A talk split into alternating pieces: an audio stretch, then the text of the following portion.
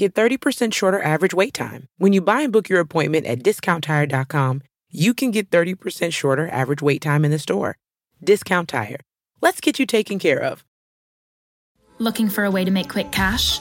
Making cash with DoorDash is super easy, guys. I love driving around my town, and now I can do that and get paid. Not to mention, the sign up process was so easy.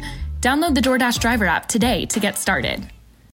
Nación Podcast presenta el podcast de Sabor Esfera con Mónica de la Fuente y Rocío Cano. Buen provecho.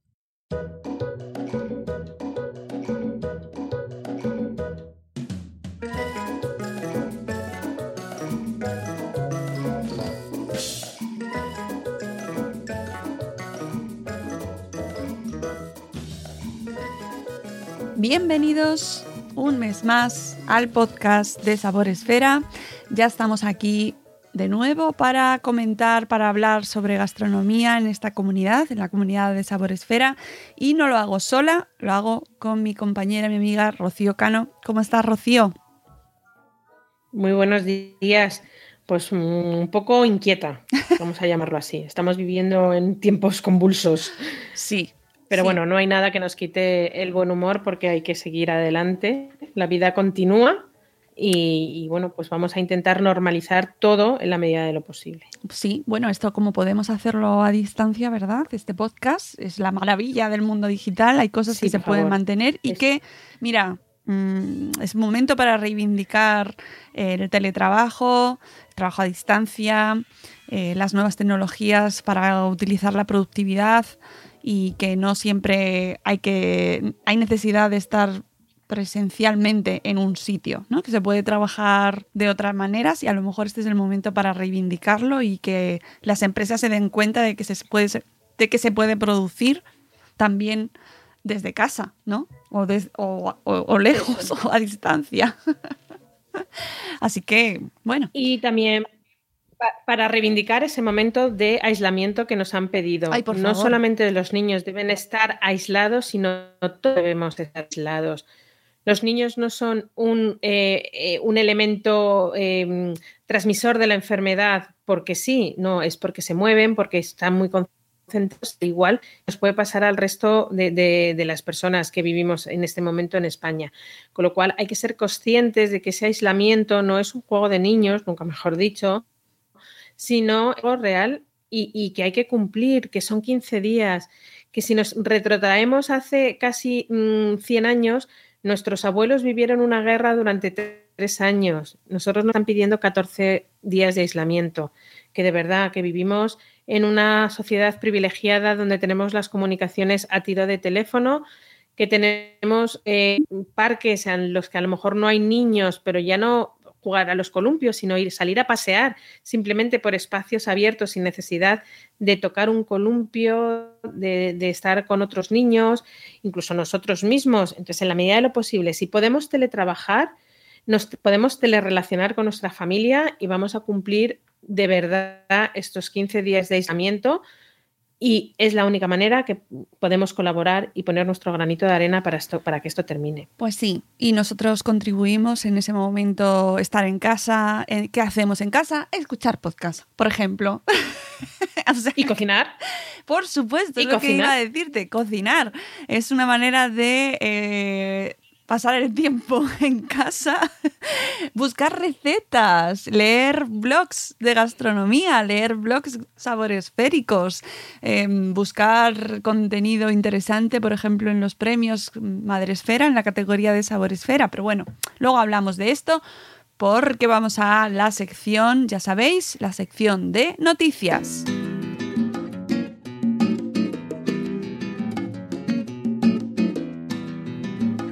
Pues en el apartado de noticias este mes de marzo, ¿qué te voy a decir, Rocío? ¿Qué tenemos? Tenemos poca cosa, porque es que la única noticia mm, reseñable es el coronavirus también en la gastronomía.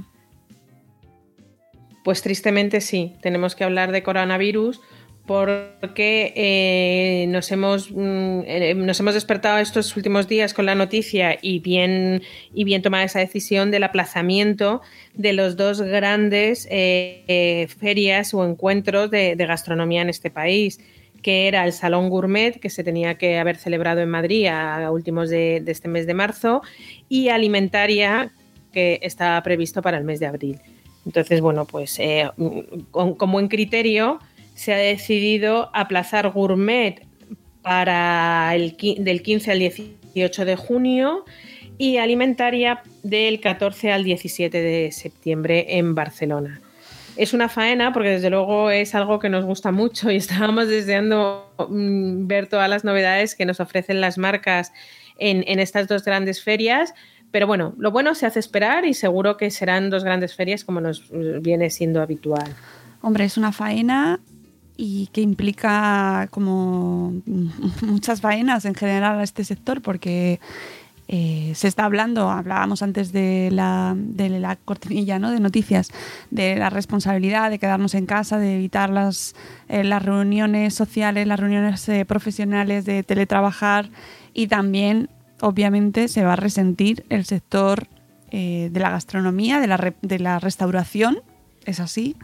Está la cancelación o aplazamiento de las ferias pues también está muy relacionado, se va, a, se va a ver resentido todo el sector, está clarísimo. El sector turismo, bueno, ya lo hemos visto en las fallas. sí. Que, bueno, veremos a ver cuándo, se celebran y, si, se celebran de la misma manera.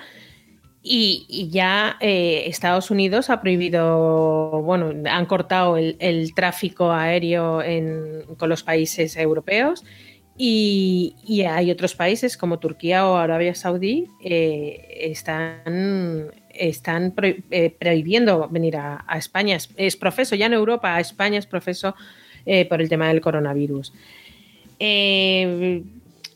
Evidentemente es, algo, es un daño colateral. también hay cancelaciones por el coronavirus en, en los restaurantes, en la, en la, alta cocina. Claro. O sea, acababa con las listas de espera de, en la alta cocina, que eh, parecía algo impensable, pero es verdad que cuanto menos contacto tengamos con el resto del mundo, pues mm, más rápido va a pasar esto y más fácil va a ser eh, reponernos ya no solamente a nivel salud, sino a, nivel económico. Sí. Eh, veremos los efectos, las consecuencias, pues en los próximos, en las próximas semanas y en los próximos meses, sin duda. Pero bueno, Simplemente en este capítulo de noticias, pues lo más significativo y lo más destacado era, era este tema de, las, de los aplazamientos. Y bueno, un poquito en la parte sabor esférica, sí eh, recordar, bueno, creo que el programa anterior todavía no habían empezado, pero ahora sí que tenemos en marcha y de manera digital, a distancia, así que se puede realizar las votaciones de los premios Madresfera, que por supuesto tenemos este año una categoría destinada a la comunidad Sabor Esférica, a estos blogs eh, de, nuestra comunidad de Sabor Esfera, que, eh, en los que se premia el mejor blog gastronómico, que por supuesto con el trabajo del año 2019. Eh, podéis votar hasta el 20 de marzo en la web de los premios Madresfera 2019. Tenéis la web en madresfera.com, nada más entrar en la home está el enlace para votar para los premios. Y no dejéis de visitar esta web porque hay un montón de blogs de Sabor Esfera que seguro que no conocíais. Y ahora, qué mejor momento aprovechar este, estos días de reposo obligado para ir visitando uno a uno todos los blogs que, nos ofrece, qué peculiaridades tienen, descubrir recetas nuevas. Yo os invito a que lo hagáis y conoceremos los ganadores pues en mayo si todo va bien y va todo en, en orden, que no sabemos. Confiemos, confiemos que la celebración del 8 de mayo de, la fiesta de, la blogosfera maternal y, y, con eh, este espacio que nos han permitido para todos los blogs de Sabor Esfera también celebrarlo con ellos. Eh, se vaya a celebrar, yo creo que sí, yo creo que para eso vuelvo a reincidir que soy muy pesada, me repito, más que el ajo, eh, nos tenemos que concienciar que tenemos que aportar nuestro granito de arena para que esto acabe pronto y así poder retomar nuestra vida habitual. Si queréis me eh, si queréis me encerraos, por favor. encerrados. Si queréis venir a verme, si me queréis. mm, mm, Quedarse. No vengáis. Quedarse en sus casas. Quedarse. No, pero es el consejo. lo que decía Mónica de ver.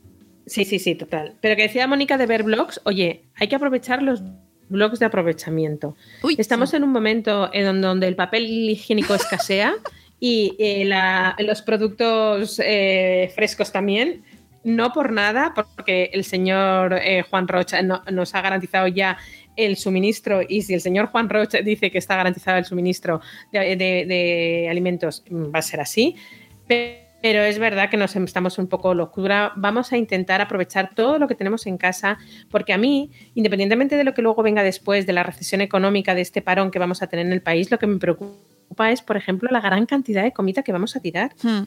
¿Dónde Hombre. están las bandejas y bandejas y bandejas de pollo que, te- que hay en, en las casas? No hay tantas mm, bocas para alimentar con tanto pollo. No, Entonces, A menos vamos que a tengan- aprovechar a a hacer- menos que tengan arcones fri- frigoríficos gigantes, yo que sé, que lo mismo. Oye. Yo, yo estoy alucinada, alucinada con la gente de las casoplones que tienen que tener y las cámaras frigoríficas que tienen que tener. Ríete tú de, los de las cámaras frigoríficas de Mercamadrid. Sí, sí, sí. Eh, no, de verdad, vamos a, va a intentar, vamos a intentar hacer comida de aprovechamiento. Vamos a ver que tenemos a los niños en casa, que hay que dar de comer a alguna boca que otra más, incluso tenemos a nuestra pareja o nosotros mismos que a lo mejor no estamos habituados a comer en casa y nos toca hacer la comida diariamente. Vamos a aprovechar esos blogs que seguro que nos dan unas ideas fantásticas de comida de aprovechamiento, de decir, bueno, vamos a cambiar el brócoli, que no tengo, bueno, sí, brócoli había todavía, pero vamos a cambiar la judía verde que no está, pues por este brócoli o por esta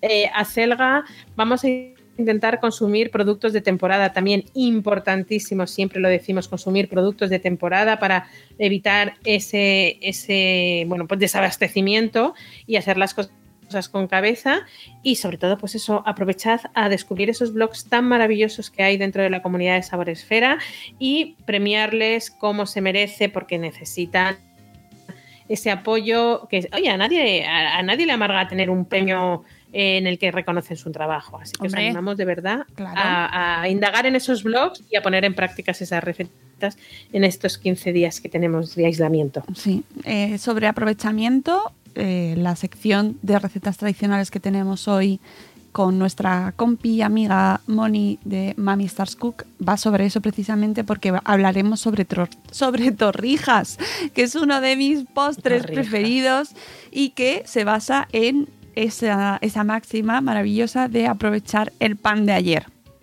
Y que por cierto os invitaremos en breve, no sé cuándo saldrá porque estamos grabando aquí, ya sabéis, el mundo podcast, indefinido temporalmente, pero vamos a tener carnaval de post en Sabor Esfera dedicado a las torrijas, Rocío.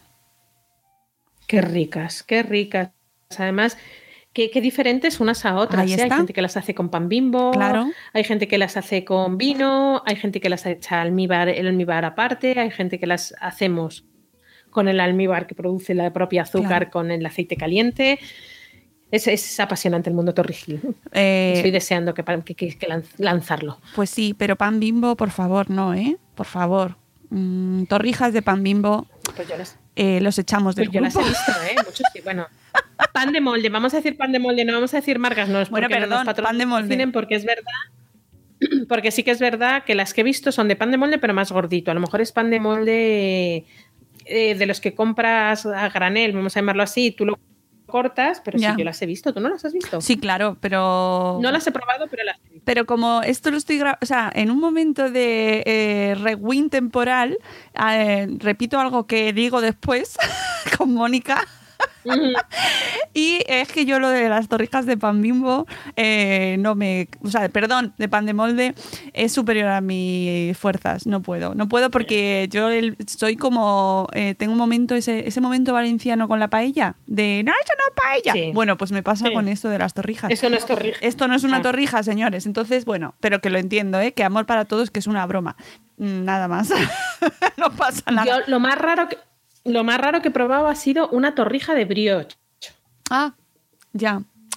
es hacer, el- hacer- pero que luego es súper elaborado, a no Sí. ser que te quede un brioche un poco traspapelado. Bueno, si tienes Pero claro, que hacer tú mismo, brioche. si haces tú mismo el brioche y luego ya lo conviertes en torrija, vamos, por favor. por favor, que de trabajo lleva Ahora, eso. pero que el árbol...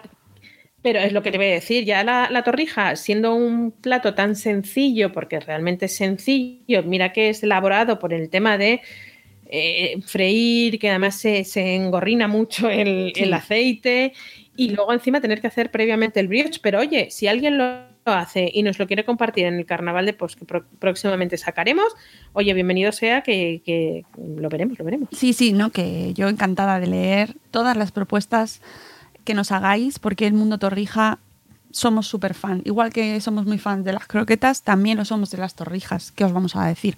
Así que sí. tendremos carnaval de post sobre torrijas en Sabor Esfera.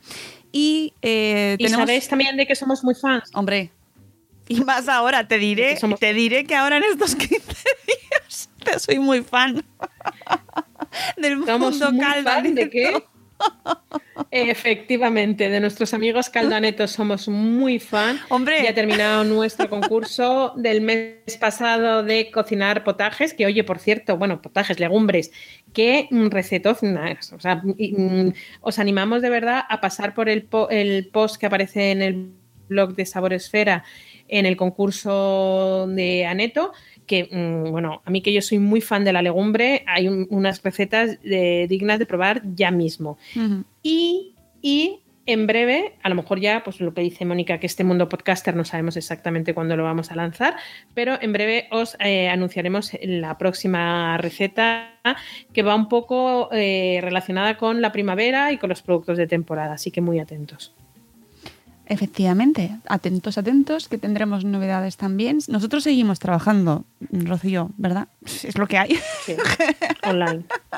seguimos sacando programas, seguimos sacando promociones, todo lo que podamos, lo seguiremos haciendo. Eh, y yo creo que con esto damos por cerrada el capítulo Noticias en Mundo Sabor Esfera. Y pasamos con nuestra sección de las recetas tradicionales y ya nos escuchamos a la, para cerrar el programa, ¿vale, Rocío? Perfecto.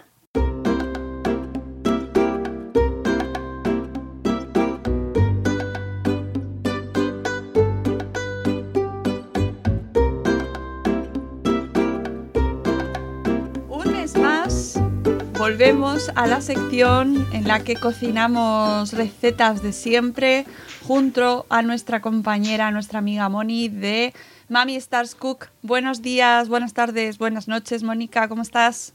Buenos días, buenas tardes, buenas noches. Pues mira, estoy muy contenta porque el, el otro día, el domingo, preparé la receta que vamos a cocinar ¿Ya? hoy. ¿Ya la has hecho? Yo la preparé ayer. Bueno, muy bien. Muy bien, estarán, tu familia estará súper contenta. Vamos, sí, sí, sí, sí, sí. A mí ya me los están pidiendo. De ya, hecho. es que yo creo que es como en Navidad, ¿no? Que todo es muchísimo más gustoso antes. Mm, Es verdad, es como, mm, ¿y si lo hago? Es como romper, romper una regla. ¿Y si hago las torrijas antes de Semana Eh, Santa? exacto, ya lo has dicho, torrijas. Yo seguro que cuando la gente escucha Semana Santa, lo primero que piensa es torrijas. Sí. Es lo que piensas. Es verdad que nosotros en mi familia no es lo más tradicional.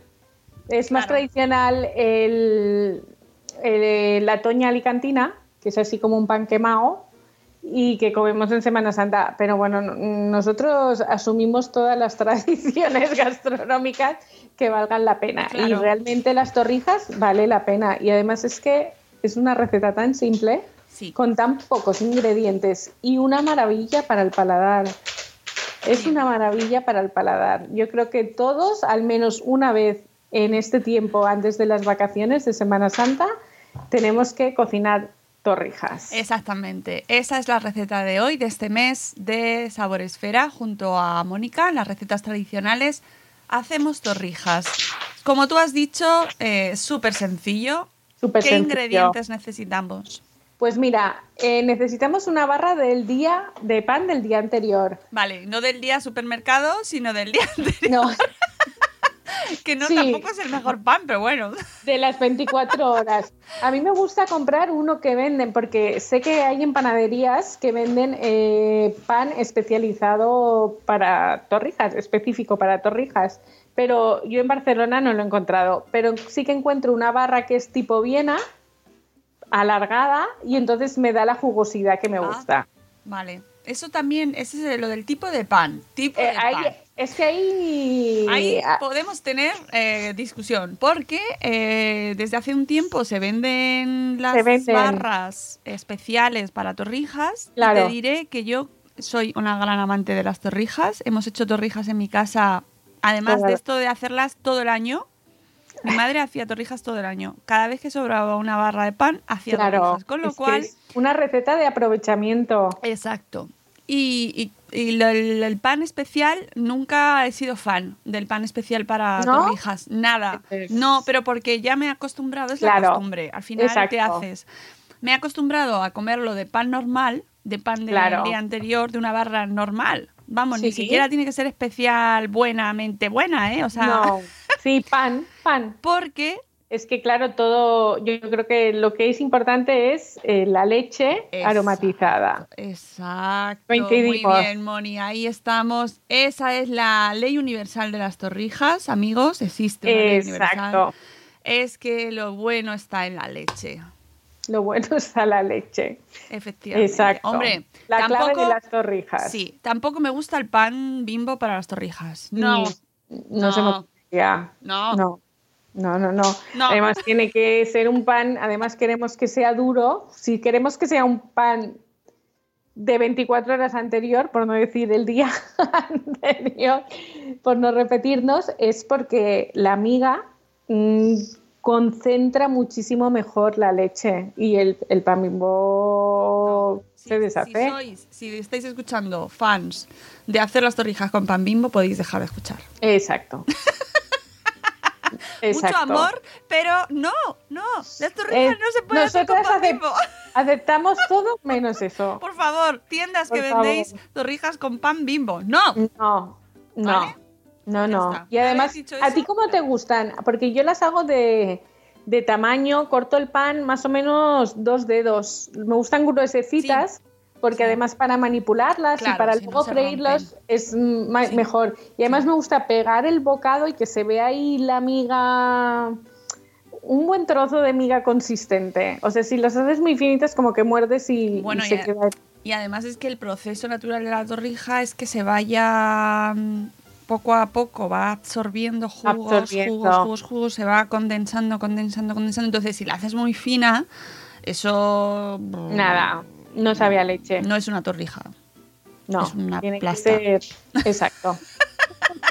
Vale, entonces hemos dicho, el, el ingrediente Exacto. fundamental Estamos es el hablando. pan. Exacto. Yo por la barra de pan me salen nueve torrijas. Que Vale. nosotros que somos cuatro, pues cada uno se come una y nos quedan para el día siguiente. Porque yo creo que con una torrija al día eh, te llenas. ¿Solo- eh, ver, solo comen una? Hombre, son- es contundente, ¿eh? O sea, cuando te acabas de comer la torrija dices, ¿Pero qué familia tienes? ya. Por favor, pero... Nosotros somos un poquito más de salado que de dulce, ¿eh? Entonces, las cosas dulces nos gustan en, en pequeñas dosis, también es verdad. O sea, a mí, Creo por que ejemplo, es un récord mundial, que solo comáis una torrija al día. Vamos, yo no... Esto me acaba de dejar... Sí. Sí, sí, sí. Y te voy a decir una cosa muy rara, que mi hijo la moja en leche. Más, más leche, aún. Sí, la moja en leche. Ah, sí. Pero yo es que en mi familia se pueden comer una fuente por persona. ya, Que no se escuche basulto, pero es así. exacto. Bueno, a nosotros nos salen nueve torrijas. Vale, entonces, pan, El pan, yo utilizo cuatro huevos. cuatro huevos. Sí, sí, Un litro- huevos. Sí, cuatro huevos, porque luego es verdad que sobra un poco, pero tienes que Sí, ahí remojar bien. Sí. Eh, un litro de leche, que nosotros la leche que tomamos en casa es semidesnatada. Sí. Entiendo bueno, que al uno- gusto del consumidor. Eso. Utilizo la piel de un limón, la piel de una naranja, rama de canela y Sí. para rebozar utilizo azúcar mezclado con canela. ¿Y no le echas azúcar a la leche? No, no, no. ¿Tú sí? Claro. Pues yo no le he hecho. Por- y, y ya es muy dulce, ¿eh? Ay, por favor, sacrilegio las torrijas. sacrilegio, me van a echar del podcast. Madre No, no, mía. no, no. no que me eh, también te digo que como no sois muy de dulce, Es que sois verdad. más de salado, es probable que ahí Es es, donde esté la clave, el kit de la cuestión. Exacto. ¿No? Sí, sí, sí, sí, puede Porque, ser. Porque, eh, pero es que están muy rebozadas, ¿eh? O Ya, sea, ya. el, el- eh, vale.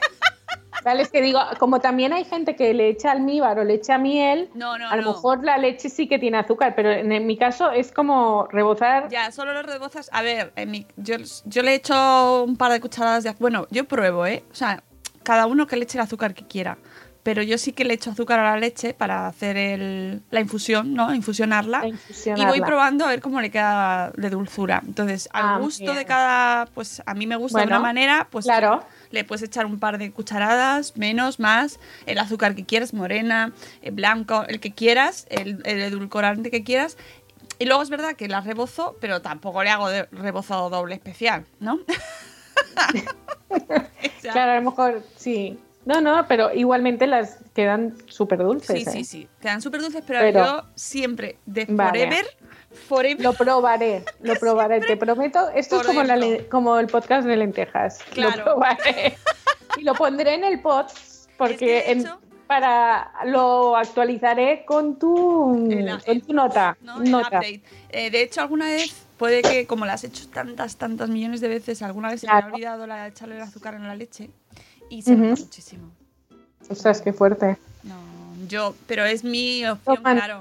Claro, claro. Es que, claro, yo cuando me planteaba, mm, yo he hecho la receta eh, como la hacemos nosotros, pero mm, a mí me encanta cuando yo preparo una receta mirar cómo los prepara ah, muchos blogs. Claro. O sea, me busco torrijas y me leo a lo mejor 20 blogs de torrijas.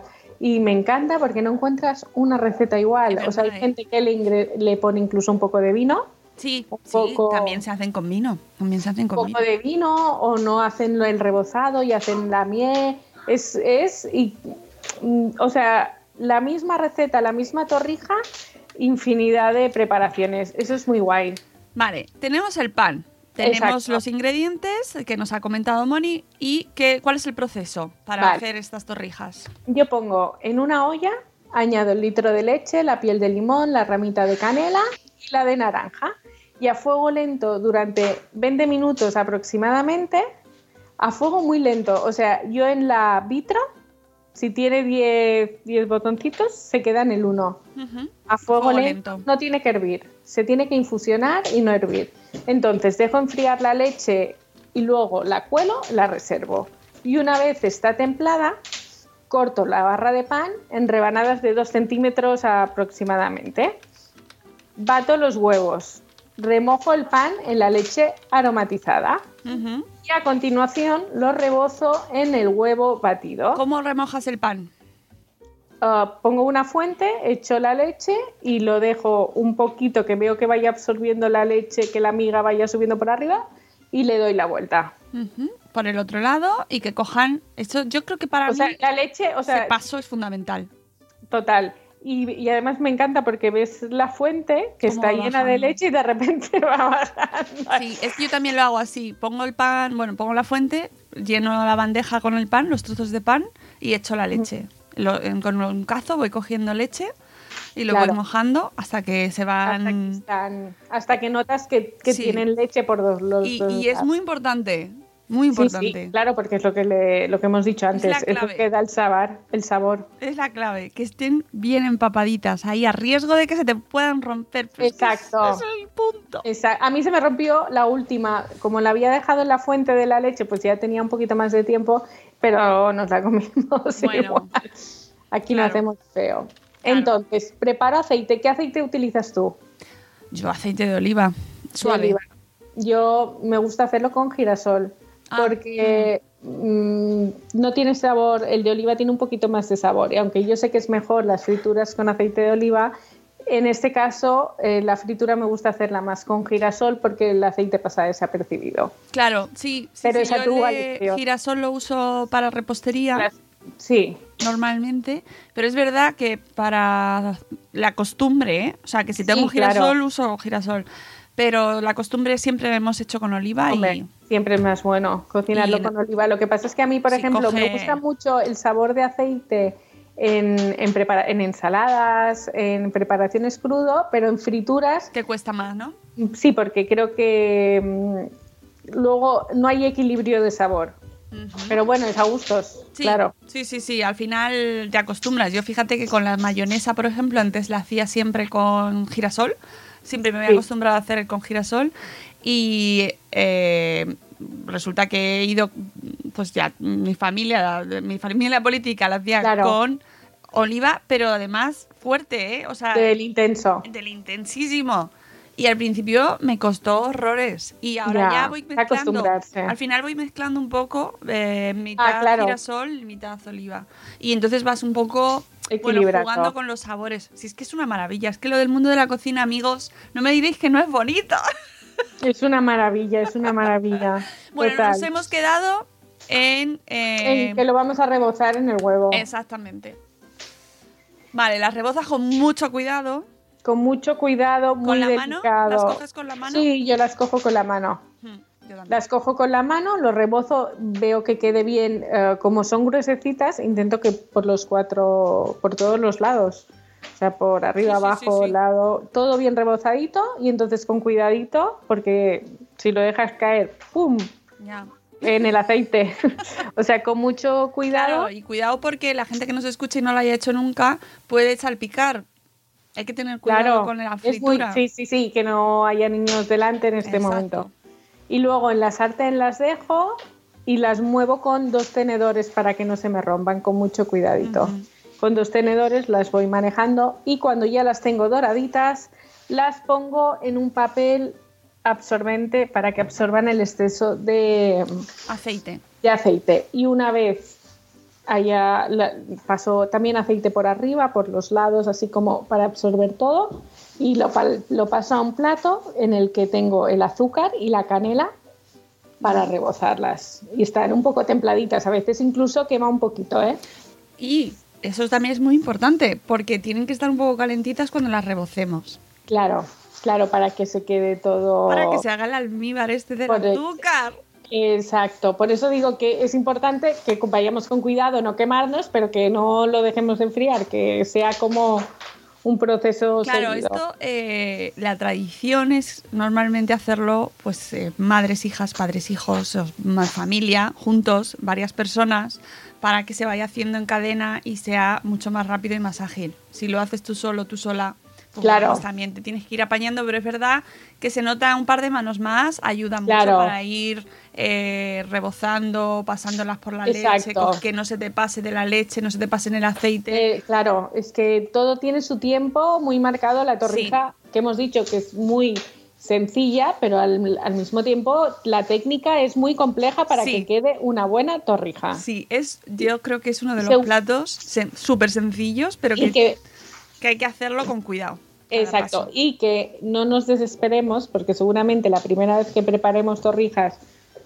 mm, no sea nuestra mejor receta, pero que según la vas elaborando con el tiempo vas perfeccionando. Es verdad. Y Y vas además, cogiendo tu punto. tiene solución porque te puede pasar que te queden un poco secas, por ejemplo, Mm. ¿vale? Porque no tienen mucho relleno. Bueno, pues infusionas más leche y Claro. las, eh, las remojas después. Claro, Que eso se hace. Buena eh, idea. claro, eso se hace mucho para tapar el momento el momento ya. que, que se han quedado un poco secas porque no las has remojado bien al principio, pues luego las remojas después, las, las rebozas y luego les echas, preparas el- la infusión de la leche y las remojas después y las pones en una fuente con la leche. Y Claro. que se las toma así, con la leche Claro. directamente. Eh, también se puede hacer eh, con miel. Tú nos, nos has dicho antes, el- en Sí. vez de rebozarlas con azúcar y canela, con miel. con un poquito de miel por encima. Eh, con vino, que también lo hemos Con hablado vino. antes también. Sí, También es sí, muy sí. típico. ¿Y qué más? ¿Qué más? ¿Qué más opciones hay? Y también ahí con almíbar, Con con, almíbar. una mezcla de azúcar y agua, eh, creo que es a partes iguales y entonces luego un poquito lo, lo mojas y queda así como brillantito.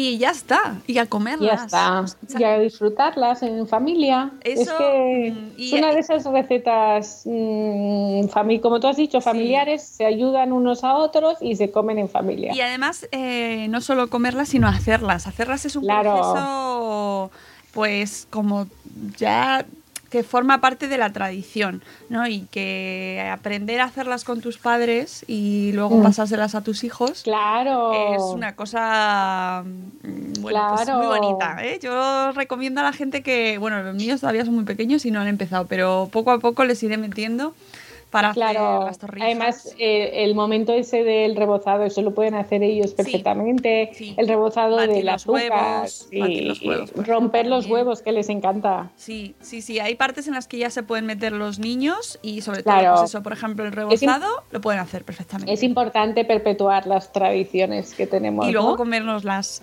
Hombre, hombre, eso es, es que yo el otro día le decía, decía, madre mía, es que tengo, tengo un blog y, me, o sea, mi trabajo duro del domingo era preparar la receta de torrijas y luego comérmelas. Pero por favor, ¿qué trabajo más duro tengo?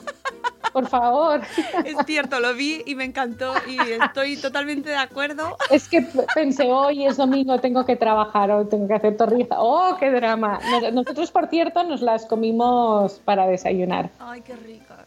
Nos las comimos para desayunar porque mm, los domingos intentamos hacer así un Una. desayuno más especial. Sí, nos comimos. Bueno, yo me comí una y después de, a media tarde mm, había el plato de torrijas en la cocina y digo, voy a cogerme media más. Ya Pero me gusta más recién que están cuando están templaditas. ¿A ti te gustan templaditas o frías? A mí me gusta, yo me las comía recién hechas. Mm, así O me sea, gustan. cuando las hacía mi madre eh, y las le ayudaba yo, a mí me gustaban la, la tanda que, sa- que iba sacando recién frita, Claro. sin rebozar ni siquiera, ¿eh? Porque Ah, claro, no. mi madre ya las echaba la leche dulce, claro. Claro. Entonces ni siquiera le hacía falta el azúcar de fuera y yo me las comía, me reservaba alguna reciente para comer. Ujú. Esas son las que me sí. gustan. Pero luego me gustan mm, Y las que frías. perduran, ya. Bueno, al día siguiente están muy buenas, ¿eh? También, Siguiente- ya te lo Además digo. es que al día siguiente ya están asentadas. Claro, claro. Y, y una cosita que quería decir, que ¿qué haces con la leche que te sobra? Eh, la leche que sobra, eh, beberla. Exacto, es que la guardo fresquita en la, cue- la cuelo, la cuelo un par de veces porque para que no haya migas de pan ni nada. Sí, y sí, entonces sí. la guardo, me recuerda mucho, ¿cómo se llama? La leche merengada, es merengada, Sí, ¿no? eso, hay sitios donde se vende eso. Claro.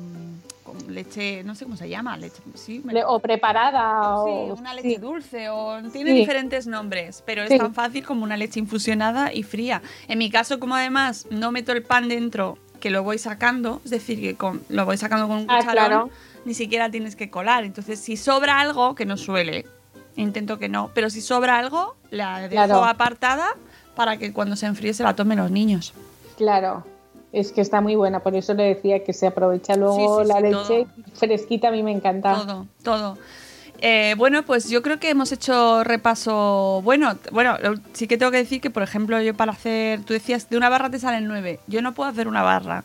Yo si hago, hago dos, mínimo. Anda. Dos. Porque ya que te pones, Hombre, ya que te pones, es que mm, sí, se ya te entiendo. Entonces ya te sale una tanda, pues ya que, que, que me dure un par de días, por lo menos. Claro, O- claro. O, o uno, porque como Claro. en mi casa no son como la tuya. pues nada, que habrá que hacer torrijas, Moni. Por favor, hacer torrijas y hacerlas en casa y prepararlas, eh, comerlas y disfrutarlas, que es tiempo de torrijas. Además, tengo que decir que coincidiendo con, como ya sabía la receta y la época en la que vamos a lanzar el podcast, que va a ir coincidirnos con los principios de la Semana Santa, bueno, lo lanzaremos a mediados de marzo, así que eh, de cara a Semana Santa vamos a lanzar carnaval de, pot- de post en Saboresfera. Ay, sobre qué torrijas. genial. Me Vale. parece genial. Me Claro. encantan, me encantan porque aprendes lo que decíamos antes, de un montón de recetas de Claro. cosas que no se te había ocurrido y es genial. Os invitamos a que compartáis con nosotros en vuestros blogs eh, vuestras versiones de torrijas, cuántas os coméis al día. si sois como sois Moni, unas- eh, equipo, coméis una. equipo uno, que es como, no, no, no, no merecéis vivir. si solo te comes una, por Y, favor. y encima no pongo azúcar en la infusión de la leche. Nada, fuera del equipo. Nada, fuera de equipo torrijas. O si sois gente normal como nosotros y os podéis comer una fuente de una tacada, ¿vale?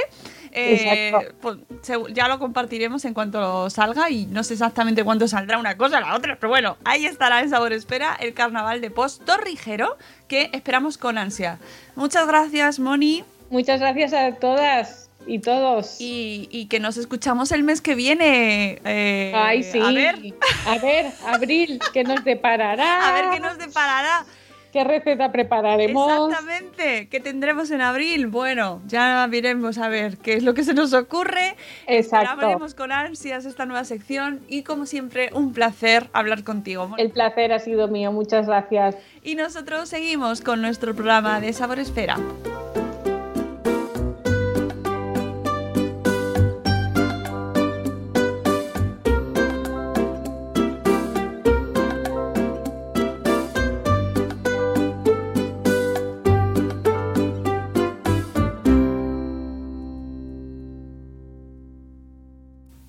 Después de preparar las torrijas tan ricas con nuestra amiga Moni de Mami Stars Cook, vamos a conocer, a descubrir a María, creadora del blog Mi Diario de Cocina Mamala. Vamos allá.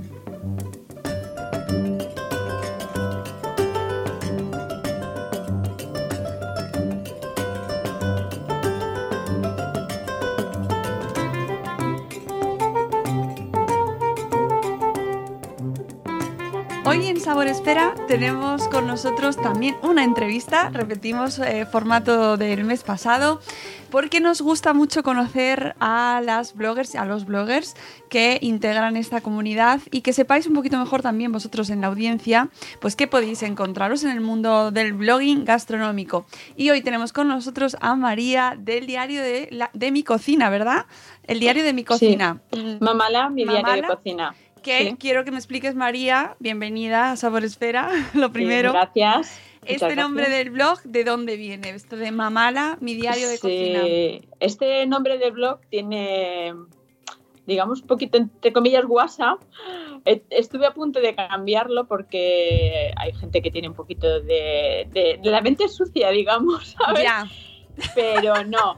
Lo- la verdad es que fue muy, muy inocente porque yo estuve 30 años trabajando en una oficina y con la primera crisis, porque parece que ahora estamos rozando la segunda, la primera crisis me vi en la calle y mi hija me dijo, te voy a abrir un blog porque ahora cocinas con tranquilidad, vas a comer, vas, estaba un poco deprimida y tal, y me abrió el blog. ¿Cómo lo llamo yo? Yo no quería tener ningún tipo de relación con pantallas de ordenador. ¿Cómo lo llamo? ¿Cómo lo llamo? Ya para que me dejara en paz, le dije, mira, pon nuestras iniciales. Y la mía es María, la de mi hija mayor es Marta y la pequeña es Laura. Y así se quedó ese nombre. Y luego tuve que añadir mi diario de cocina porque había gente que cuando me lo oía, pues yo decía, pero eh, me lo planteé cambiar, pero dije, no, es mi marca y yo lo hice con mucha mm, cariño y se acabó. Y se quedaba así. Y la verdad es que sí, es un poco... Siempre tengo que poner el punto de explicación. pues, bueno, te vas a creer que a mí no se me había pasado por la cabeza. Hasta Pues que no me lo has dicho tú. La has visto. Últimamente me encuentro mucha gente así y me parece súper bien, porque Jolín tampoco es, vamos, eh, ya sé que es un no- nombre, no es María en la cocina o cocinando o tal, pero bueno, no tiene por qué. Mira, lo he leído un montón de veces y nunca se me había pasado por la cabeza. También irá Pues sí. en luego ya cada uno. Cada uno, exacto. Pero, cada te uno tiene- pero no me no, no, no sé, no sé, no lo había yo leído con esa intención, pero ahora que lo dices, Pues claro, puede ser. Pero bueno, da igual. Al final, Da igual. esto del mundo del nombre del blog y tal, es cierto que a veces pones el nombre, y esto lo hablamos mucho de Madrefera también, ¿no? Que pones el nombre del blog y luego al- a los años dices, madre mía, no sé si tenía que haberlo cambiado o no, pero Que va, que va. es una apuesta impersonal. Eso es como las fotos cuando empiezas. También me, te planteas, ostras, voy a cambiar las fotos de principio porque... Pero no, es tu evolución y vas viendo y no. Yo, yo me quedé con el, me lo cuestioné, pero me quedé con el nombre. Eh, ¿Qué significó para ti abrir el blog? Porque esto sé que nos lo cuentas en tu, en tu blog, en, una parte en la que hablas sobre ti, y sí que hablas mm. sobre lo que ha significado y me, me, gustó mucho leerlo, ¿no? Y quiero que nos lo cuentes para que lo sepa también la audiencia. Pues el abrir el blog para mí fue como una terapia, la verdad porque eh, me dedicaba a, bueno, yo quería también que quedaran las recetas reflejadas porque he sido totalmente y soy autodidacta porque sigo aprendiendo todo autodidacta. A mi madre no le gustaba la cocina. El día que le dije, eh, mamá, yo quiero hacer los cumpleaños, la cocina, me dijo, ahí tienes la cocina, la comida, haz lo que quieras. No, y realmente no, no tengo, me cuesta mucho poder conseguir alguna receta de ella porque no, que va, es imposible. Entonces fue como una terapia, me quedé sin trabajo y, empecé, yo dije, pues mis hijas tienen que tener un recetario de, de, cocina y cuando me abrió el blog pues empecé a poner cocinas, mi comida tradicional. También empecé a hacer galletas decoradas, me gustaba mucho, me gusta mucho personalizar y dedicar no solo las galletas decoradas o las tartas, sino la comida presentarla muy bien. Siempre se lo he dicho a mis hijas, poner la mesa con cariño, cocinar con cariño, todo sentaros y poner el plato bonito, aunque sea una simple sopa, da igual. Y, y eso me, supuso una terapia. Entonces empecé ahí eh, a trabajar en el blog, ponía, al principio ponía recetas cada día, una verdadera locura, pero claro, y hasta que un día me, me llaman, de, me, mandan un mail y me, dicen a ver del, del, ayuntamiento, una empresa que lleva al ayuntamiento, si quería dar clases a adolescentes para enseñarles a cocinar. Y yo dije, ¿yo? ¿Qué me dices? Yo ni soy profesora, ni, ni sé cocinar, yo me consideraba cocinar sí, pero para alimentar a mi familia, pero pruébalo, pruébalo, pruébalo, pruébalo. Lo probé y llevo 10 años yendo, pues vamos cada mes, hacemos secciones, aprendiendo, hay veces hacemos, en verano a lo mejor hacemos algún receso, pero he pasado por parejas que luego se han cansado y me han dicho, he aprendido a hacer la primera tortilla de patatas contigo, que todavía las sigo viendo, eh, que, que, tienen hijos y me dicen, es, yo, yo alucino, de verdad, es súper gratificante. Y bueno, y después de eso, es, yo es que ahora trabajo de eso yo nada de estar de administrativa. Yo hago eso, hago cumple talleres, que fui una de las primeras en Palma que decidimos hacer cumple talleres para niños.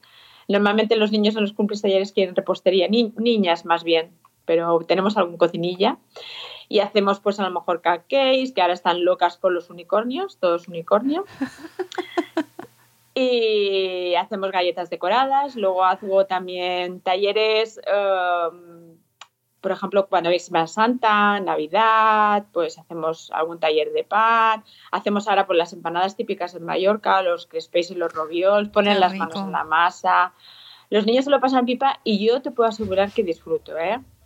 Me consumen mucha energía porque tienes en una hora y media, como mucho dos, tienes que darlo todo y todos se llevan sus, sus cajitas con sus trabajos que han hecho, pero cuando lo pienso me satisface un montón. Estoy muy contenta, la verdad. Estoy muy contenta de, hacer lo que hago. Y todo eso gracias al blog. Gracias al blog. Bueno, y muchas más cosas que me han ido ocurriendo. Yo he hecho también eh, en IKEA, por ejemplo, he hecho talleres de ordenar la cocina. Ah, fíjate. después también hemos hecho talleres de decorar en Navidad galletas. Hemos decorado con las galletas de Navidad. O en en Navidad también he ido aquí en mercadillos navideños que me han llamado y hemos hecho pues mm, brochetas con, caramelos o con chuches. Ahora, por motivos de salud, me he tirado un poco más a lo sano, pero siempre también sin sal radical, porque pienso que por una vez que se coman una brocheta de chuches o hagan una galleta decorada, no es cada día. Y yo tampoco, tampoco es eso. No que no quiero ser totalmente radical. Es verdad que a lo mejor en mi blog se ha visto un poco un cambio, pero yo sigo haciendo las la comida tradicional, sigo es un poco lo mismo e intento inculcarles a ellos que no cada día hay que hacer galletas, claro. pero que sí, que sí. Por ejemplo, ahora tenemos la semana que viene el taller de galletas para papá pues ¿por qué no? Se van, se van contentos con su caja y darle las galletas que han hecho ellos al papá, ¿no? Claro, esto que comentas de, evolucionar también va influido en, con el tiempo, ¿no? O sea, con lo que vamos viviendo. Ahora estamos, Exacto. estamos en una época en la que afortunadamente se habla mucho sobre comer de manera saludable y está fenomenal porque es eh, bueno para todos Y eso afecta también a nuestros blogs, ¿no? A nuestros contenidos, aunque no dejes de, de hacer recetas que a ti te gusten, ¿no? Pero si lo piensas bien, realmente saludable, hemos comido toda la vida. Lo que pasa es que ahora ponemos saludable como entre comillas. ¿no? Porque to- toda la vida lo que hemos comido, lo que hemos hecho con, con nuestras madres y tal, era una comida lo que viene diciendo ahora el real food. Sí, sí, la comida de cuchara y unas buenas lentejas, mm, vamos. Siempre, siempre ha estado. Lo que pasa que sí que a lo mejor ahora pues tenemos como más dulce, como hacemos como más brownings o más... Yo antes lo que hacía era el típico bizcocho de yogur y ahora pues hay una inmensa cantidad de, de dulce. Pero bueno, siempre tomándolo con precaución y en algunos momentos especiales no está, no está nada mal. ¿Y tú vas haciendo caso a lo que te van pidiendo? Porque ya con el tiempo que llevas trabajando en tu blog, ¿cuántos, llevas, cuántos años llevas con el blog? Diez años. Diez años, una barbaridad. Eh, ¿Tus lectores te van pidiendo temáticas? ¿Tú vas girando también tus temas en función a lo que te van pidiendo? Sí, bueno, si ellos me van pidiendo, yo también voy, a- voy cambiando. A veces ta- también me piden talleres específicos. Soy voluntaria de la Asociación de- del Cáncer de aquí de Baleares y hacemos, eh, hemos hecho algún taller como de voluntariado para de recetas más sanas y tal. Y no se me ha adaptado totalmente. Si después también eh, he hecho algún taller con alguna nutricionista que me ha pedido hacer algún taller y me ha adaptado. ¿Sabes qué digo yo? Que soy todoterreno o casi todoterreno. O sea, si me adapto, como me gusta mucho la cocina, a mí no me importa, me adapto a, casi todo y además aprendo, intento aprender. Y mi última locura en el blog, bueno, digo locura porque lo pasé mal y bien, fue que, me pidieron para presentarme a un concurso de la Cuyerdón en octubre y en Madrid. Y, al principio dije, ¿dónde vas? Yo, "¿Qué va, preséntate. Y me llamó Coldo Rollo, me dijo que está aquí en Mallorca y a veces trabaja con los bloggers y tal. Preséntate, preséntate, preséntate. Y yo dije, va, voy a decir que sí, después de todo lo que pases en la vida, porque será. Y me presenté. El mes que duró hasta que llegué, quería morirme y dije 40.000 veces que no. Pero fue una experiencia súper. Me llevé una receta mallorquina, no sé si la conoces, el lomo con col. Ah, no. no Es-. ¿no? Pues lomo con col. Y, y disfruté muchísimo de la experiencia. Y esta fue una de las cosas que creo que me han quedado más marcadas del blog y que, bueno, que la, la cuento en el blog, la viví con muy, muy buen y eso tengo que darle también las gracias al blog. Quedé como las cinco finalistas de, de amateur allí. Bueno, y que coincidirías con Rocío Arroyo, ¿no? Eh, Sí, que la tuvimos sí, sí. aquí en Es- Sabor Esfera, precisamente. Pues con Rocío, estaba sentada al lado en la, en los, la entrega de premios y ella, ella ganó, por supuesto, es, es una crack, es una pasada. eh, sí, sí, sí, coincidí con ella, vaya. Lo que pasa es que yo estaba en amateur y ella en profesional, Bueno, pero, pero, da igual. me parece genial que Es participases una en esa persona experiencia. encantadora y sí. Sí, sí, si sí, no la habéis escuchado, recomiendo que vayáis un poquito hacia atrás. Os vayáis dos o tres episodios antes y escucháis a Rocío, que, que además ha sacado libro sobre postres tradicionales, que es una maravilla. Una maravilla. Y la sigáis porque no para, ¿eh? No para. ¿eh? Eh. Bueno, y no te. Estoy hablando del libro. ¿No te has planteado libro?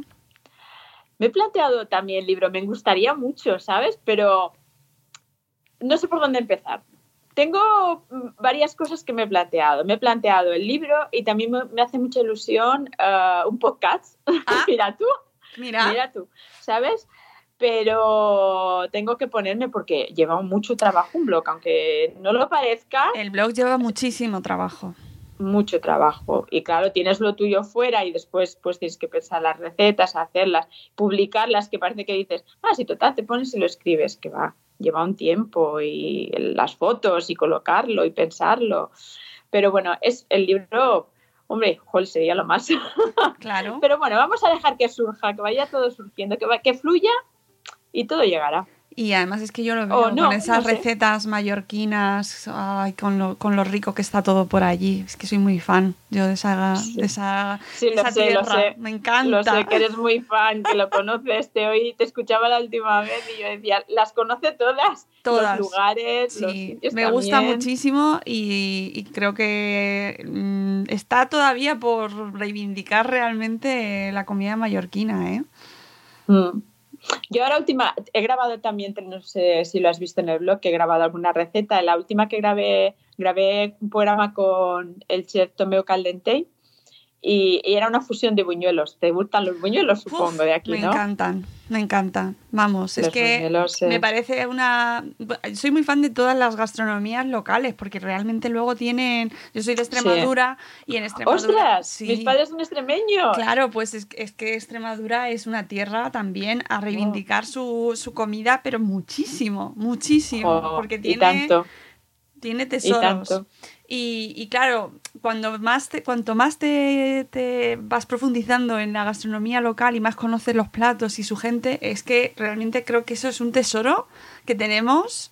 ¿Sabes? Cuando veo blogueras como tú que la- le dais valor, pues creo que es un acierto total, ¿no? Porque al final con la globalización eh, todos vemos el contenido de todos y ahora en Instagram se comparten recetas y todo parece como que los unicornios. ¿De dónde vienen los unicornios, no? Exacto. Sí, y no, y le pierde un poco el valor las cosas que hacemos aquí, que se hacen pequeñitas, ¿no? En, en, pues en un pueblo perdido y una receta que se hacía desde hace de 100 años. A mí eso me parece de un valor Ay, tremendo. yo lo, lo intento recuperar todo esto. De hecho, ahora, por ejemplo, en Semana Santa es gracioso porque en mi cocina eh, hay la mitad pestiños Oh, y la mitad que, que son extremeños, es pestiños, hago la, la- la comida de allí. Le hago, no sé si tú las, la, ya que eres extremeña, mi padre tiene unas cañas y los Sí, hace enrollados sí, y sí. yo quería enseñárselas a mis hijas y, y con las cañas hacía los pestiños y después tengo los crispéis y los robios de aquí. No faltan, pero es que yo Qué quiero bueno. que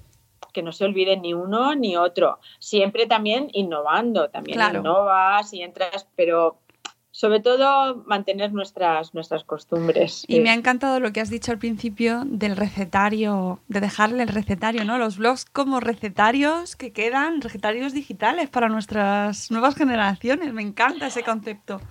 Es que, mira, mi nueva generación, yo tengo dos hijas. Tengo una de 30 años ahora y una de 27. Yo las dos las he entrado en la cocina porque quería que aprendieran. La mayor dijo que, que ni hablar, que no le gustaba nada y no le gusta ni comer. Y ahora, que está independizada, empieza a mirar el blog y a hacer su batch cooking, como dicen. Y yo le digo, batch cooking toda la vida hemos hecho eso, preparando las cosas. Y me envía fotos y yo alucino. Y sin embargo tengo a la pequeña que es cocinera profesional. O sea, ella es, ella ahora es chef porque ahora están emprendiendo aquí un, un, ¡Qué maravilla! un nuevo proyecto. Para que veas que yo he dejado, pero ella, la pequeña que es cocinera y que es chef, todavía me consul- consulta recetas del blog que ella, porque ella se dedica a alta cocina y, y- viene al blog o me pide cosas, ¿sabes? O en Semana Santa hacemos cosas juntas, cuando estamos y coincidimos, una pasada, la verdad. Es que eso me satisface un montón. Hombre, no sí. me extraña. Eh, ¿Cuál es tu receta preferida del blog, por ejemplo, para que podamos ir a buscarla? A ver, mi receta O preferida la, que, del o la que más éxito ha tenido, o la de receta preferida de tus lectores. Pues mira, mi receta preferida, creo que la que más visitas tiene es un fiambre de pollo que es muy fácil de hacer y yo siempre lo decía cuando nos íbamos de excursión, bueno, y nos vamos de excursión, es un fiambre de pollo que tengo y que tiene, está relleno de, huevos duros y está envuelto con bacon, ahora a lo mejor no lo envolvería con bacon, o bueno, una vez. ¿eh? Y también un rollo que tengo hecho con galletas María, que este lo hacía de, de pequeña y, y lo rebozaba con, con leche y después lo tengo cubierto con, con chocolate. Esta en el blog es, es una de las recetas más, más visitadas. Bueno, las galletas decoradas también, pero esta yo creo que es a nivel, como tú dices, a nivel globalización. Claro. La gente pone galletas decoradas y salen todas, ¿no? Pero como receta es, es una de las que más... Y muy sencillas, la verdad, las dos, muy sencillas. ¿Y tu plato preferido? Aunque no esté en el blog. Pues mi plato preferido es que yo creo que casi es que no se tiene ni cocinar. A mí me encanta un buen calamar a la plancha. Oh. ¿Sabes? Que no crees que es tan fácil porque eh, comerte a lo mejor te se pasas un poquito y está duro. Es verdad. Eh, mm, a mí un calamar a la plancha o una buena sopa de fideos es que me encanta y eso casi no tiene ni, ni siquiera trabajo. Bueno, o sea claro, pero el caldo. El caldo, sí, el caldo tiene su buena. Aunque ahora tenemos unos caldos de estos que yo he ido a visitar la fábrica a través de vosotros. Nuestros amigos de Aneto, por supuesto. vuestros amigos de Aneto, que ayer no anteayer dije, me apetece uno y, abrí uno y estaba buenísimo. Sí, la verdad es que sí. que es cierto que hacerte el pucherito, pues es una maravilla, pero, pero lo bien que viene también, ¿verdad? Abrirte el bote. Y esto no está patrocinado, ¿eh? de verdad que lo prometemos. No, no, no, no, no, no está nada patrocinado. A mí no me patrocina nadie, pero es verdad. Yo hago mi bollit casi cada fin de semana cuando tengo tiempo hago mi bollit y de ahí saco el caldo para congelar y todo esto, pero que si no, siempre tengo de reserva mi caldito para... nosotros también somos muy fans, ¿qué le vamos a hacer? O sea, no sé, nos han metido en nuestras vidas y ya... Exacto. lo que se ha quedado. Ha venido para quedarse. Oye, María, el tema de las redes sociales junto al blog, ¿cómo lo has llevado? Porque es cierto que hemos vivido evolución y al principio no tenían tanto, tanto peso, a lo mejor Instagram, por ejemplo, ¿no? El protagonista siempre ha sido el blog. ¿Cómo llevas ahora esta creciente importancia de las redes sociales frente al blog? Bueno, pues yo uh, siempre he dicho que no soy muy buena en, a lo mejor en community, en, redes sociales. Intento hacer todo lo que puedo porque también he sido auto, autodidacta en esto. Y empecé con Facebook, con una fanpage, y después me abrí Instagram. Instagram me gusta, me gusta más. También tengo unas pinceladas más, también introduzco algo personal, no solo es todo el blog y gastronomía, introduzco algo personal que también me, me gusta, es interesante. Y intento publicar cada día, a no ser que me sobrepase la situación, porque también es eso, de publicar cada día, estar ahí con los likes y ves a uno y ves a otro y pero sí, lo intento, lo intento. ¿Y notas diferencia eh, entre la gente que te ve en Instagram y la gente que te, que te lee en el blog? ¿Todos los que te ven en Instagram se van al blog a leerte? No, no, no. No, yo los de Instagram yo creo que a veces son como un poco más pasajeros, ¿sabes? Son, van a ver y van a ver un poco más pasajeros, incluso a veces si y ven algo más personal es como que más, más light tienen que a lo mejor que ves un, un plato de comida. En el blog yo creo que va a la gente que realmente les interesa buscar una receta y que también la puedes poner en Instagram, pero yo creo que el blog van más directo a buscar la receta o me piden a través del blog del contacto, me piden dónde puedo encontrar esta receta si a lo mejor pues no lo encuentran bien o en el blog es para una receta y en Instagram es eh, si van mirando lo que hay y si les interesa pues claro, claro que llegan al blog. ¿Y Pinterest no lo usas? Pinterest empecé a usarlo, pero es que no me da la vida. ya, me extraña.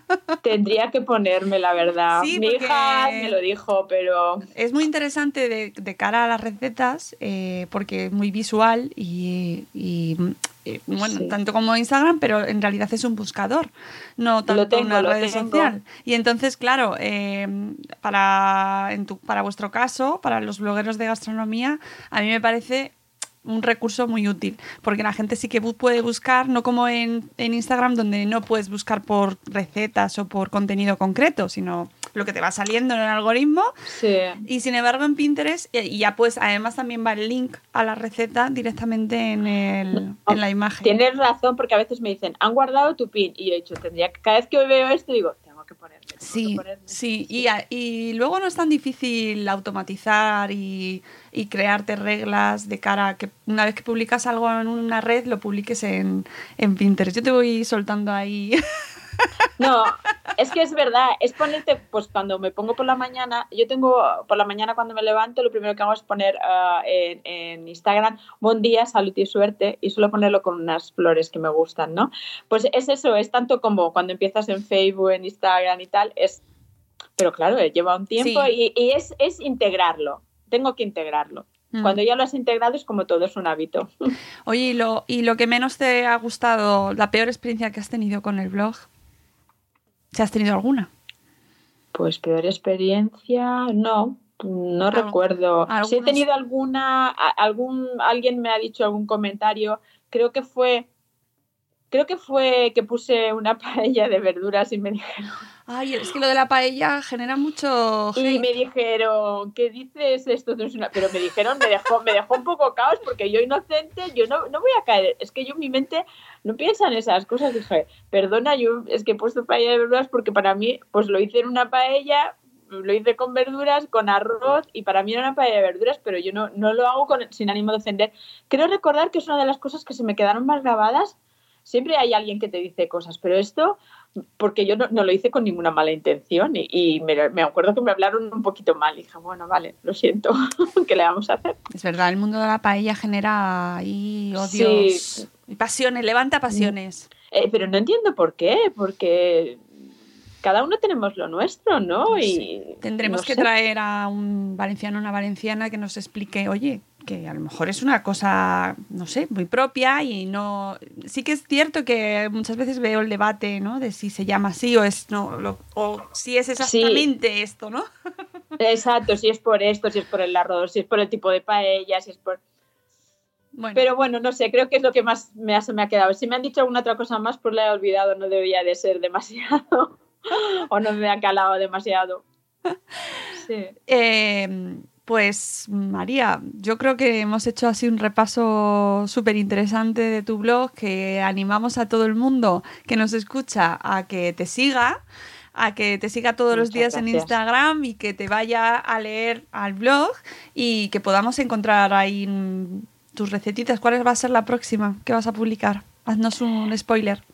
Pues la próxima, pues quería hacer, estaba pensando en hacerla ahora dentro de un ratito, eh, como grabé el programa este de fusiones que te he dicho antes con Tomeo Caldente hicimos una fusión de buñuelos muy interesante, pues eh, iba a hacer esta. O sea que seguramente que será la Pues esta de mm, buñuelos. me la voy a apuntar porque a lo mejor la sacamos esta semana en la, no sé si lo sabéis la audiencia, pero tenemos una newsletter semanal donde vamos publicando, recomendando posts de nuestros bloggers sabores féricos. Así que, quién sabe, Eh, a ver si Muy podemos bien. incluir la de María como si recomendación. Me parece, a mí me pinta que tiene muy, me gusta, Sí, me sí, sí. gusta.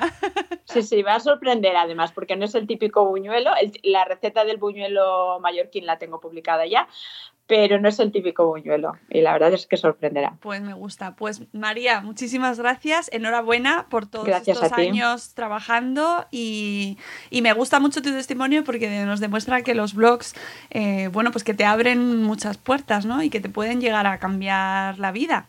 Pues sí, a mí me la cambió totalmente, totalmente. Me la ha cambiado, me dedico totalmente a... No tiene nada que ver a lo que me dedicaba. Claro. Sí. Así que qué mejor testimonio para nosotros que somos una comunidad que defendemos el blogging y que apostamos por la creación de contenidos y por el trabajo y fíjate, a largo plazo, ¿no? Desde hace 10 años. Pues María, nos seguimos leyendo en redes y a seguir Muchas cocinando. gracias. Muchas escri- Y gracias. escribiendo. Exacto, cocinando y escribiendo y trabajando. Pues nosotros seguimos con el programa de Sabor Esfera. Seguimos.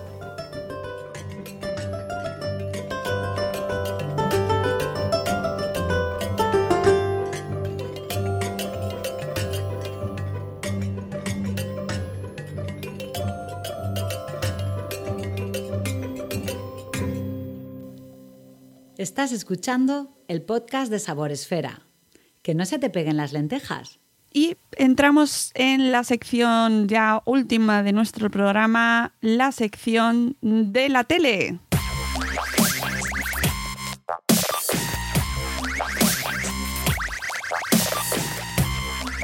Pues sí, vamos a empezar a hablar de tele, pero que estaba pensando yo que nos está, nos está quedando un programa muy torrijero, ¿eh? Ay, sí, es que es la época. Yo lo siento mucho. Se cancele o no se cancele la Semana Santa, que eso está por ver, las torrijas se van a hacer. Vamos, tengo a mi hijo pidiéndomelas Sí. desde febrero ya. Pues nada, a hacer torrijas todo el mundo. Así Y que vamos, vamos. a aprovechar este, estos días para ver tele también. Claro, sí, eso es lo que te iba a decir.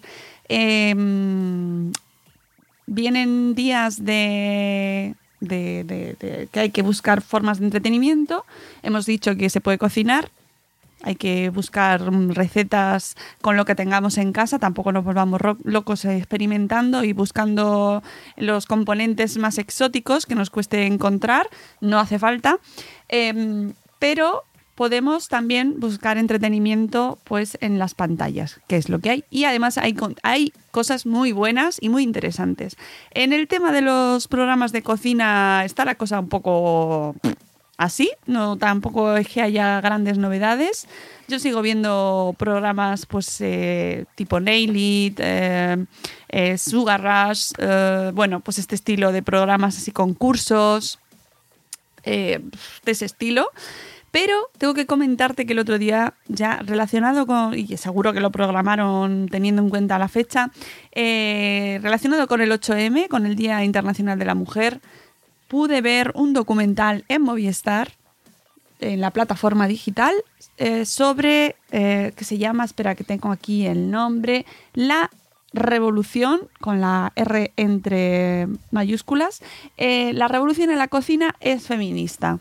Un documental sobre cómo las mujeres están rompiendo el techo de cristal en el mundo de la gastronomía, de la alta cocina, y bueno, no solo de la alta cocina, sino también en niveles eh, medios e incluso bajos de la restauración desde el punto de vista de todo mujeres, ¿eh? todo chefs hablan en el documental. Me gustó muchísimo, Rocío. Es que ya, ya era hora, ya escribimos un post el año pasado eh, coincidiendo con el Día de la Mujer, el día el 8, de marzo, hablando de la paradoja que siempre la cocina había sido tradicionalmente cosa de mujeres en el ámbito doméstico. Sin embargo, a la hora de eh, el estrellato o de convertirlo en negocio, es un negocio eh, propiamente de hombres. Y, por fin, por fin, estamos viendo lo que, lo que titula el, documental la revolución, evolución de la alta cocina en manos de, mujeres. La verdad que, que, muy, muy necesario, muy útil y desde luego muy interesante. Sí, sí, la verdad es que a mí me gustó un montón, lo he visto en dos tandas separadas y me ha dado tiempo a asimilarlo y, mm, tiene un montón de testimonios de mujeres en diferentes roles, desde eh, chefs con estrellas Michelin, ¿vale? De Francia em, y además de, la alta alcurnia gastronómica francesa, que fíjate, es uno de los países más importantes del mundo gastronómico, ¿no? Francia.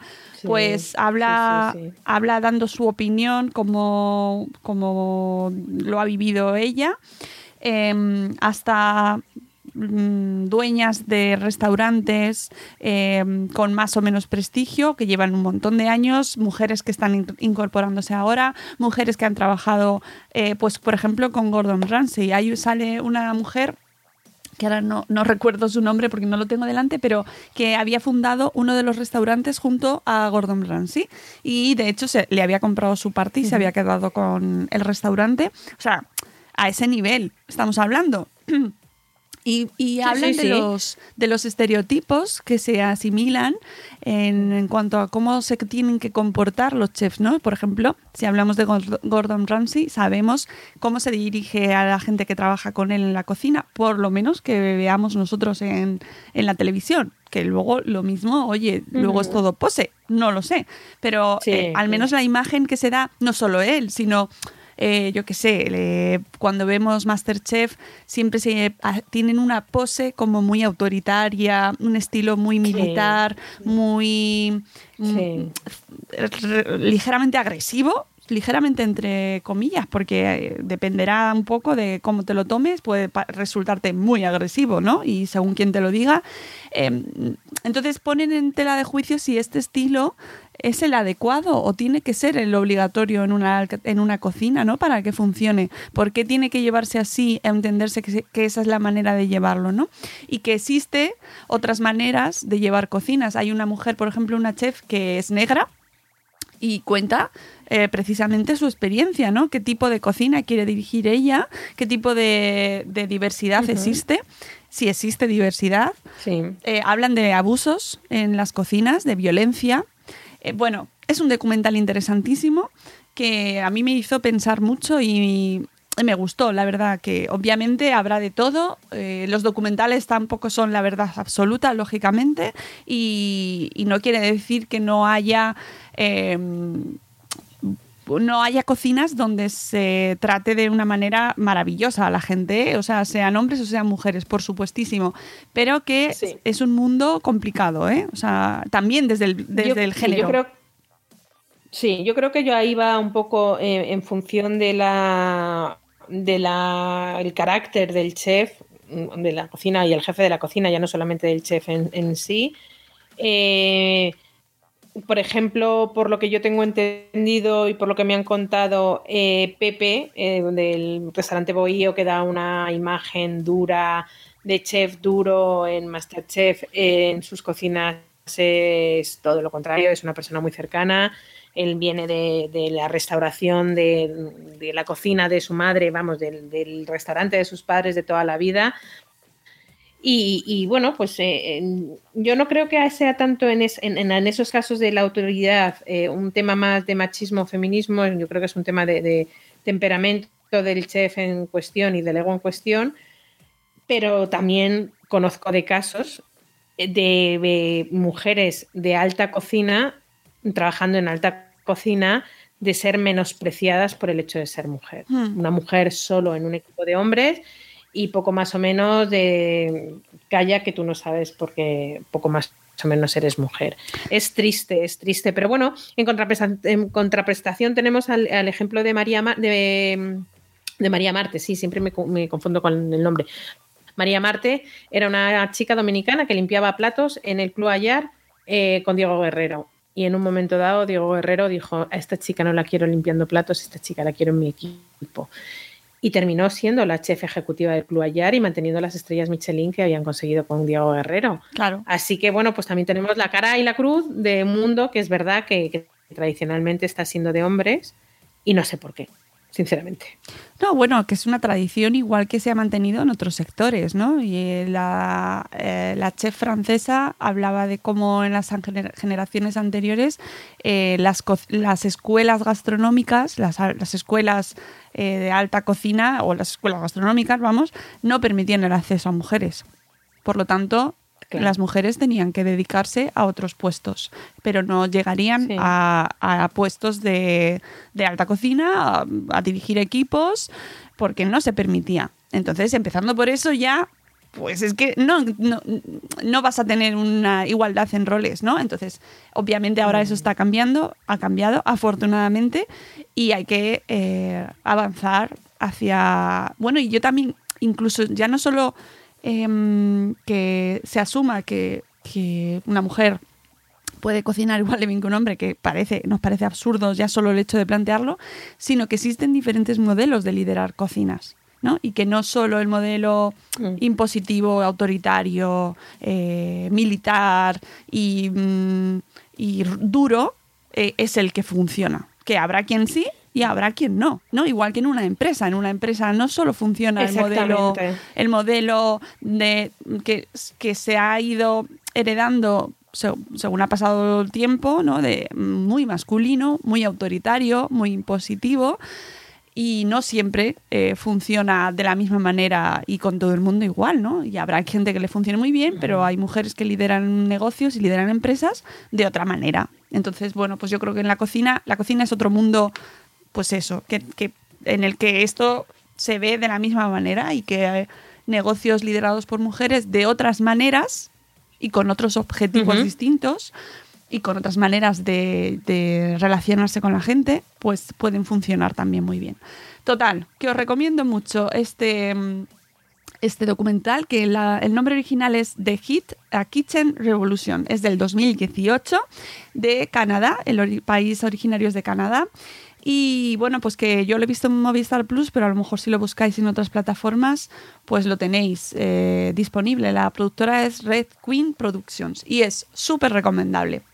Y yo creo que con esto podemos dar por concluida la sesión. Pues sí, un programa ya muy, muy random, como, los, como lo que nos gustan a nosotros, con el coronavirus, las torrijas y las mujeres muy presentes y deseamos y esperamos que en el mes de abril mm, tengamos otro talante, tengamos otra perspectiva y tengamos una situación mucho más normalizada. ¿Cómo nos gusta la rutina, Dios mío? ¿Cómo nos gusta? Sí, eh, gracias a, gracias eh, por supuesto a ti por acompañarnos, gracias a Moni, eh, Mónica Cánovas de Mami Stars Cook y a María del blog Mamala por la entrevista tan maravillosa que ha sido toda una sorpresa porque yo no la conocía eh, directamente y bueno, es un placer poder descubrir a Blogs porque María es toda una personalidad en Mallorca. ¿eh? Allí donde la tenéis súper humilde en sus redes, eh, bueno, pues vive de su blog, ya nos lo ha contado ella, gracias a su blog está viviendo de esto. Con lo cual, eh, cerramos con la conclusión de que entréis en los premios Madresfera y que eh, descubráis todos los blogs maravillosos y que apoyéis los blogs, que apoyemos entre todos el contenido digital, eh, que, es, que tiene muchísimo trabajo, un blog, pero que hay que apoyarlo. Hay que leer, hay que compartir, hay que comentar y darle el valor que tiene, que, es muchísimo, muchísimo. Así que os animamos a que entréis en los premios Madresfera 2019, que visitéis esta categoría de Saboresfera y todas las demás, que tenemos maravillosas categorías para descubrir y que valoremos entre todos este gran trabajo de los blogs. Rocío, nos escuchamos el mes que viene en abril. Mucho ánimo y eh, eh, ánimo a todos, ¿vale? A cocinar y ánimo a comer todos bien. Y todo el mundo a cocinar, eso es, a cocinar, a comer bien, a leer blogs y a no salir de casa.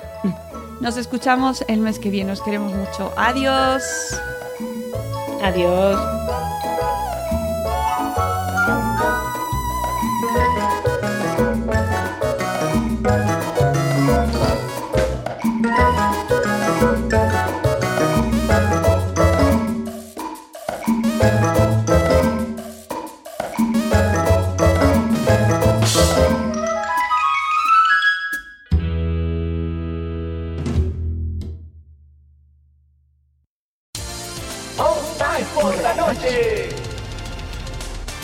Estás escuchando All Spice por la noche. Tenemos un radio escucha en la línea.